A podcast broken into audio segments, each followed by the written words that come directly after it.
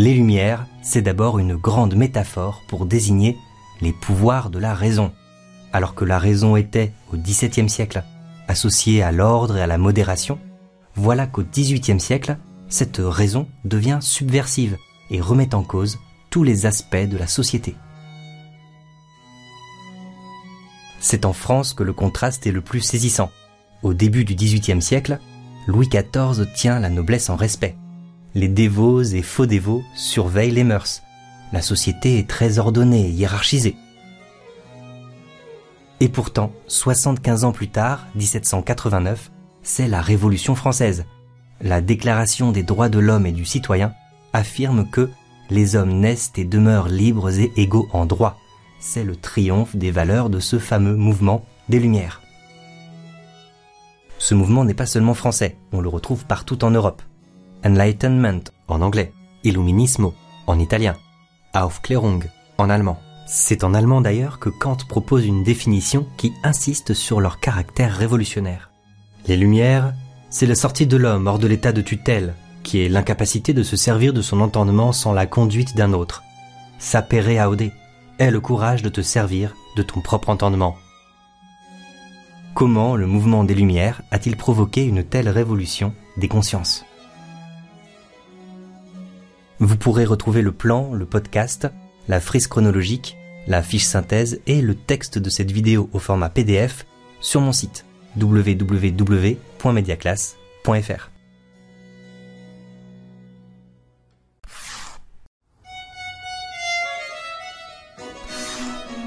Souvent, la mort de Louis XIV en 1715 est considérée comme un tournant. Louis XIV, marqué dans son enfance par la fronde, a tout fait pour contrôler la noblesse, mais la volonté d'indépendance des aristocrates a continué à se développer de façon souterraine pendant tout le siècle.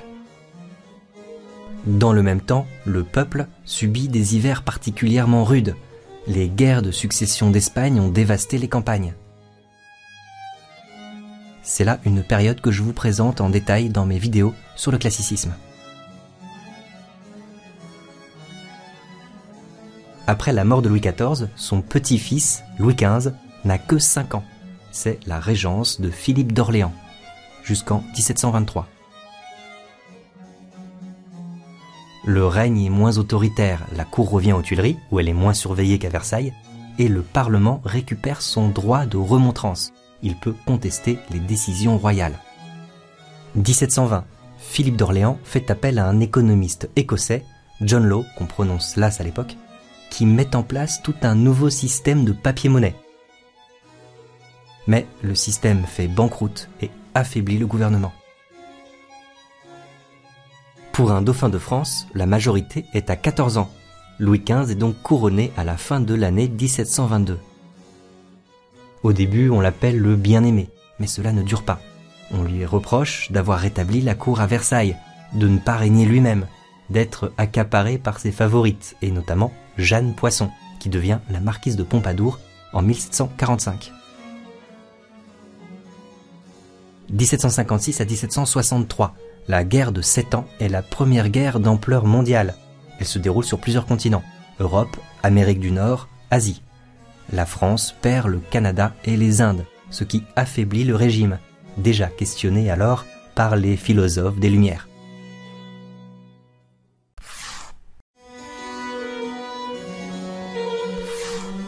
Revenons en arrière en 1689. C'est l'année de naissance de Montesquieu mais c'est aussi la glorieuse révolution en Angleterre. Jacques II abdique. Marie II, sa fille, et Guillaume III signent alors un document qui garantit une monarchie parlementaire, le Bill of Rights, ou Déclaration des droits.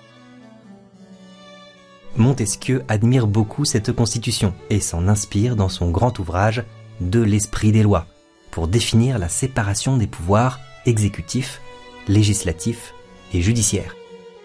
Tout serait perdu si le même homme ou le même corps exerçait ces trois pouvoirs, celui de faire des lois, d'exécuter les résolutions publiques et de juger les crimes. Voltaire, c'est notre deuxième grand philosophe des Lumières. Lui aussi défend cette idée de contre-pouvoir, notamment dans ses lettres philosophiques, qu'on appelle aussi lettres anglaises. La nation anglaise est la seule qui soit parvenue à régler le pouvoir des rois et qui, d'effort en effort, est enfin établi ce gouvernement sage où le prince, tout puissant pour faire du bien, est les mains liées pour faire du mal. Dans d'autres pays, certains souverains sont considérés comme des despotes éclairés. Le souverain a tous les pouvoirs, mais il se veut guidé par les idées des Lumières. Frédéric II de Prusse, par exemple, échange de nombreuses lettres avec Voltaire et se désigne lui-même comme premier serviteur de l'État, plutôt que comme maître absolu. Catherine II de Russie, femme de lettres, intéressée par les idées des Lumières, développe les sciences, l'art, l'éducation. Elle protège notamment Diderot, notre troisième grand philosophe des Lumières, qui a pourtant, lui, de grandes réserves à l'égard des monarchies de droit divin. Aucun homme n'a reçu de la nature le droit de commander aux autres. La liberté est un présent du ciel, et chacun a le droit d'en jouir aussitôt qu'il jouit de la raison. Enfin, pour aborder la pensée philosophique de Rousseau, je vous propose d'écouter Gauthier Tumpiche, professeur de philosophie et auteur de la chaîne Le Décodeur philosophique. Contrairement à Montesquieu et à Voltaire, Rousseau ne se réclame pas du modèle anglais car selon lui il faut aller encore beaucoup plus loin, c'est plutôt le modèle de la République romaine ou encore le modèle suisse qui l'intéresse. Pour que les humains restent tout à fait libres tout en vivant en société, il faut mettre en place un État démocratique, et dans cet État démocratique, la tâche essentielle du peuple, ce n'est pas de voter pour des soi-disant représentants, c'est de voter directement pour les lois. Et donc, le peuple souverain, puisqu'il est souverain, doit avoir le pouvoir législatif. Je cite, Toute loi que le peuple en personne n'a pas ratifiée est nulle. Ce n'est point une loi. Le peuple anglais pense être libre, il se trompe fort. Il ne l'est que durant l'élection des membres du Parlement. Sitôt qu'ils sont élus, il est esclave, il n'est rien. Mais pour atteindre une liberté réelle, il ne suffit pas de changer les institutions politiques dans un sens plus démocratique.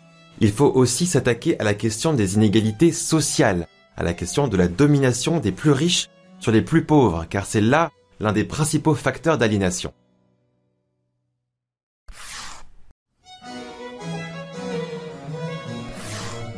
La société de l'Ancien Régime est organisée en trois ordres, la noblesse, le clergé et le tiers-état.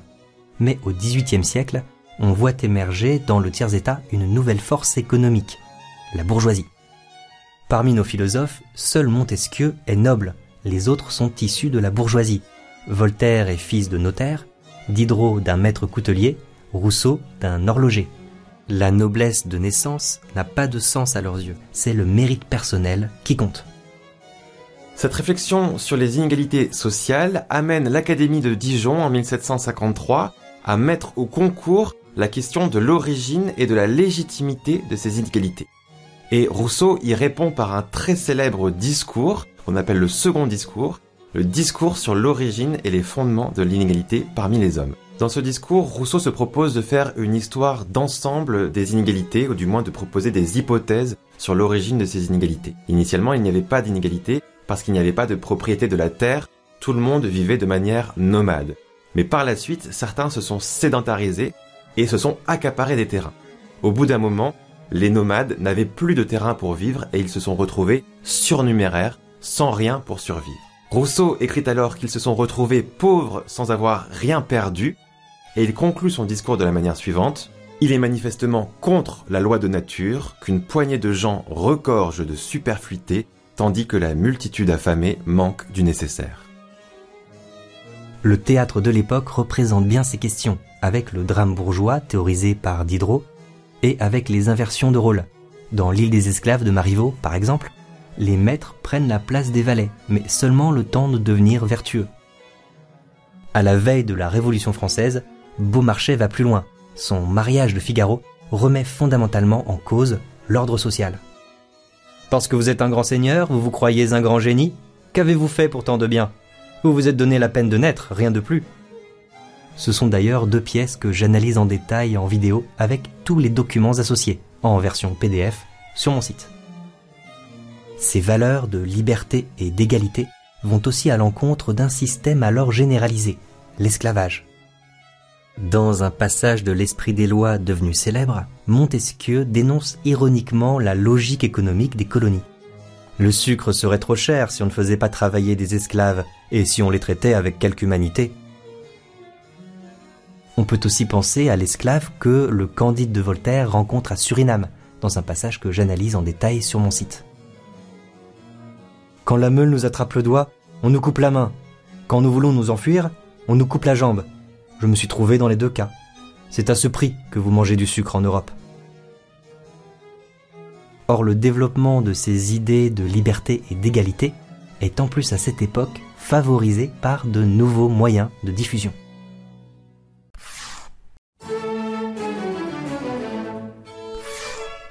D'abord, l'imprimerie se développe avec de grands tirages, touchant de plus en plus de lecteurs et de lectrices, parmi la noblesse, mais aussi parmi le tiers-état. Les colporteurs, les loueurs de livres se multiplient. Les périodiques, les journaux, la critique littéraire sont très suivis. Voltaire fait alors remarquer les prétendus dangers de la lecture. Le pernicieux usage de l'imprimerie, par cette facilité de communiquer ses pensées, tend à dissiper l'ignorance qui est la gardienne et la sauvegarde des États bien polissés. Et en effet, normalement, toute publication doit être autorisée par un privilège, accordé par l'un des censeurs royaux. Mais cette censure est contournée par les imprimeries suisses et hollandaises, dont les petits formats, Inuit et Hindous, sont plus faciles à faire passer sous le manteau. Pour paraître innocents, les écrivains inventent de nouveaux procédés. Par exemple, les lettres persanes que je présente sur mon site sont une fausse correspondance, soi-disant traduite par un interprète anonyme. Cette technique du regard étranger va en plus devenir une véritable méthode pour dénoncer les aberrations de la société européenne. Et enfin, les lectures à voix haute dans les clubs et les cafés contournent la censure. Le café Procope est même surnommé la chambre des communes, tant on y discute les lois en préparation. On voit aussi se développer les salons, comme celui de Madame Geoffrin, qui imitait elle-même le salon de Madame de Tencin. Madame du Défend, d'abord entourée de ses admirateurs, se met à recevoir des célébrités, Voltaire, Montesquieu, Condorcet. Le salon de sa nièce, Madame de l'Espinasse, sera appelé le laboratoire de l'encyclopédie, car on y trouve d'Alembert et d'autres encyclopédistes. Les femmes diffusent les idées des Lumières, mais aussi elles y contribuent directement.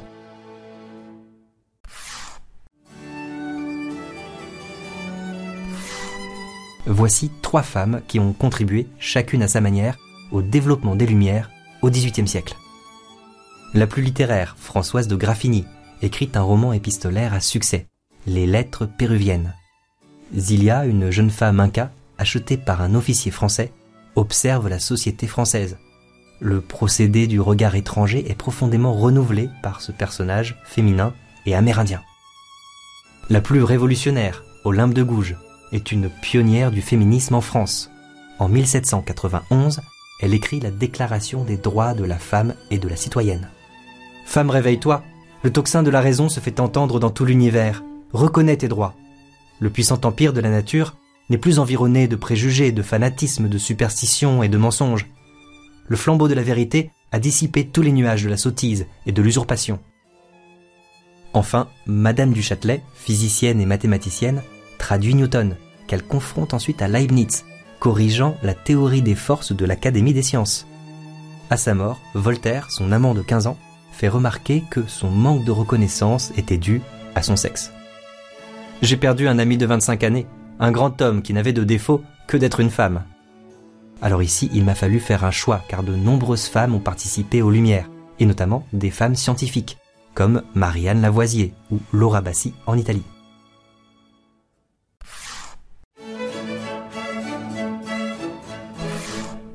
La métaphore des Lumières est donc aussi une métaphore scientifique. La vaste enceinte des sciences est comme un grand terrain parsemé de places éclairées. Nos travaux doivent avoir pour but d'étendre ou de multiplier les centres de lumière.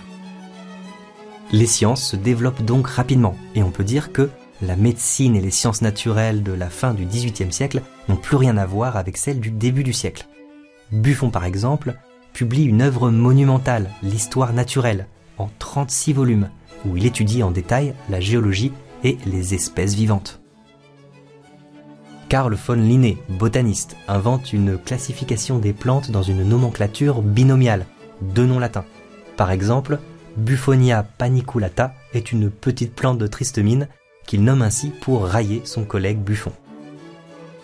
En 1757, le pape lève l'interdiction qui frappait les travaux de Galilée. La théorie de l'héliocentrisme, mettant le Soleil au centre du système planétaire, illustre bien cette métaphore chère aux lumières de la raison éclairant le monde. Mais surtout, elle ouvre la voie à de nouvelles découvertes. La révolution majeure, c'est l'essor de la physique newtonienne qui va progressivement remplacer la physique cartésienne. D'après Descartes, si les planètes tournent autour du Soleil, c'est parce qu'elles sont poussées au sein d'un grand tourbillon dont le Soleil est le centre et qui tourne lui-même autour du Soleil. Newton réfute cette théorie des tourbillons et la remplace par une théorie de la force d'attraction universelle. Le Soleil a une masse, chaque planète a sa propre masse, par ailleurs il y a une distance entre cette planète et le Soleil, et seulement avec ces trois données, Newton va formuler la loi de l'attraction universelle. En 1705, Edmond Halley, grâce à la théorie de Newton, prédit que la comète que l'on avait vue notamment en 1682 reviendra en 1758. Et quand elle est aperçue dans le ciel en décembre 1758, pour la physique newtonienne, c'est un véritable triomphe et elle remplace définitivement la physique de Descartes. En même temps que la physique de Newton, on importe également en France l'empirisme des Anglais, notamment l'empirisme de John Locke. D'après l'empirisme, toutes nos connaissances nous proviennent de l'expérience, contre la théorie de Descartes d'après laquelle nous avons des idées innées. Cette nouvelle démarche scientifique et philosophique est défendue en France par de nombreux savants et notamment par Diderot et d'Alembert. Cet empirisme scientifique et philosophique sera l'une des grandes clés de leur projet, l'encyclopédie.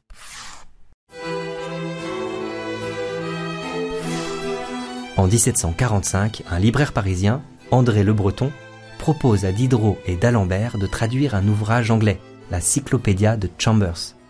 Mais bientôt, ils conçoivent un projet encore plus ambitieux. Le but d'une encyclopédie est de rassembler les connaissances et de les transmettre aux hommes afin que, devenant plus instruits, ils deviennent en même temps plus vertueux et plus heureux. Cette encyclopédie n'est donc pas seulement un projet scientifique exceptionnel, c'est un ouvrage qui totalise et défend la pensée des Lumières. Diderot et d'Alembert font appel à plus de 150 collaborateurs spécialisés et lancent une souscription qui sera un succès. Sur les 35 volumes qui paraîtront, en comptant les suppléments, 11 sont consacrés aux illustrations.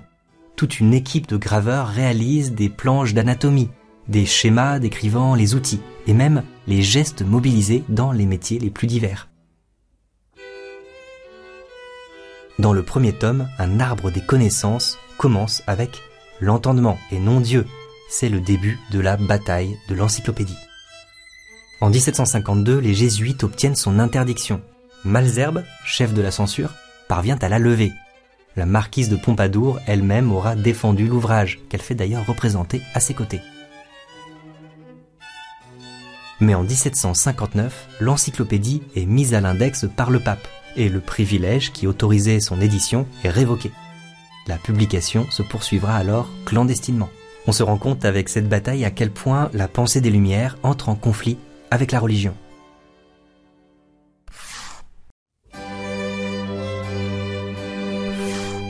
En 1685, Louis XIV révoque l'édit de Nantes. Les écoles et les temples réformés sont démolis. Les protestants, chassés par les dragonnades, condamnés aux galères, doivent se convertir ou s'exiler.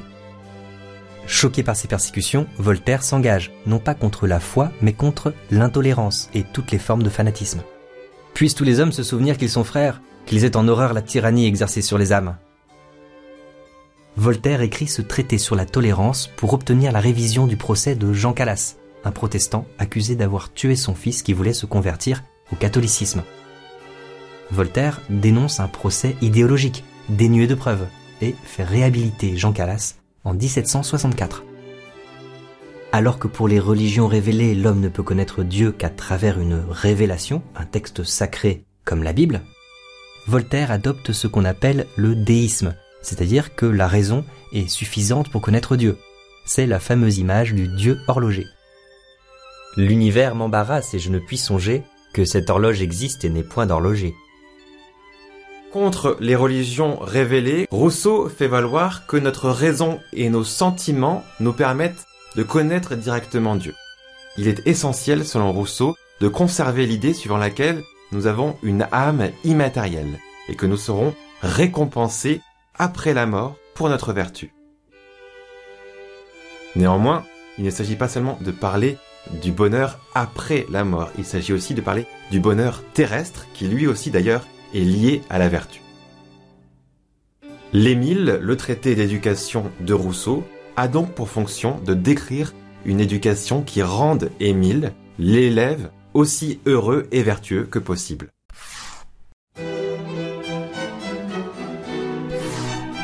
Le bonheur terrestre est-il compatible avec la vertu? Montesquieu, dans la fable des troglodytes dans les lettres persanes, s'attache à montrer que la recherche du bonheur mène les humains naturellement à s'associer pour organiser une société harmonieuse.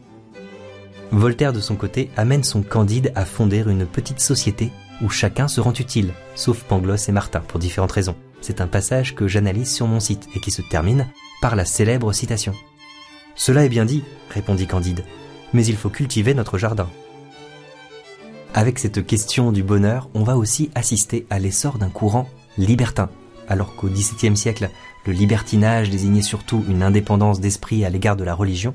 Au XVIIIe siècle, le libertin cultive les plaisirs des sens, et plus particulièrement les plaisirs de la chair. Un exemple emblématique, ce sont les liaisons dangereuses de Chauderlot de Laclos, où Valmont et Madame de Merteuil n'ont qu'une seule aspiration, accumuler les conquêtes amoureuses les plus difficiles possibles. Diderot, dans La religieuse, met en garde contre les dérèglements des désirs que les couvents paradoxalement exacerbent à force de les entraver. C'est donc pour mieux valoriser par ailleurs une satisfaction plus naturelle des plaisirs. Dans son supplément au voyage de Bougainville, Diderot met en scène un vieil haïtien qui se demande ce que la civilisation européenne et ses interdits peuvent bien apporter comme bienfait et comme progrès.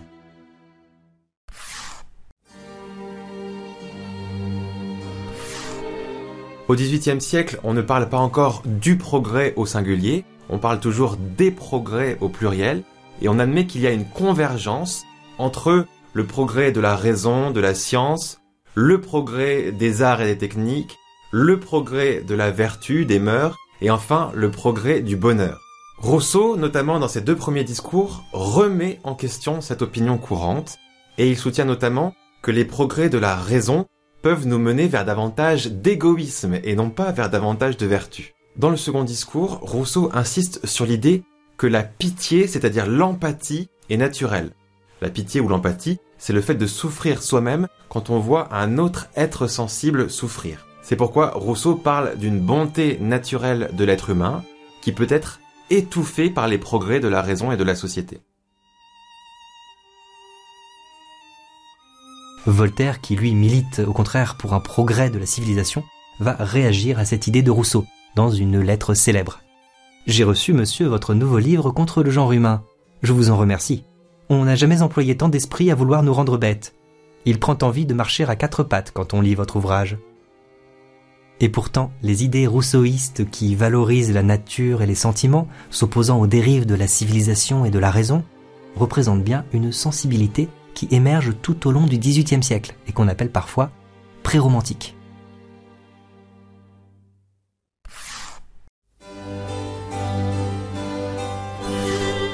On la retrouve dans Les rêveries du promeneur solitaire, ou encore dans La Nouvelle Héloïse, où Rousseau raconte l'amour impossible entre un précepteur, Saint-Preux, et son élève noble, Julie d'Étanges. Cet amour, qui fit le destin de ma vie, était né sans que je m'en fusse aperçu. Je me perdis sans croire m'être égaré. Durant le vent, j'étais au ciel ou dans les abîmes. Le calme vient, je ne sais plus où je suis. D'autres romans du XVIIIe siècle développent aussi ces thèmes pré-romantiques, par exemple, Paul et Virginie de Bernardin de Saint-Pierre racontent une histoire d'amour touchante au sein d'une nature idyllique qui compatit au malheur des amoureux. On assiste aussi pendant tout le XVIIIe siècle au renouveau d'une esthétique baroque qu'on appelle rococo ou rocaille, très appréciée par la marquise de Pompadour. Un style ornemental qu'on retrouve dans l'architecture, le mobilier, la peinture, imitant le désordre de la nature, bien loin de la rigueur des jardins à la française. Avec ces exemples, on voit bien que les Lumières, tout en célébrant la raison, préparent en fait aussi l'expression de sentiments nouveaux. Et en effet, elles ont donné une grande place à l'individu, à son jugement personnel, mais sans lui donner encore tous les moyens d'exprimer ses émotions profondes et parfois refoulées. Ainsi, tout est en place pour l'éclosion du mouvement romantique, qui sera en France et en Europe comme l'onde de choc de cette période révolutionnaire. Un grand merci à Gauthier Tumpiche, le décodeur philosophique, qui a apporté à cette vidéo ses lumières en philosophie, en histoire des idées, et son expertise sur la pensée de Rousseau.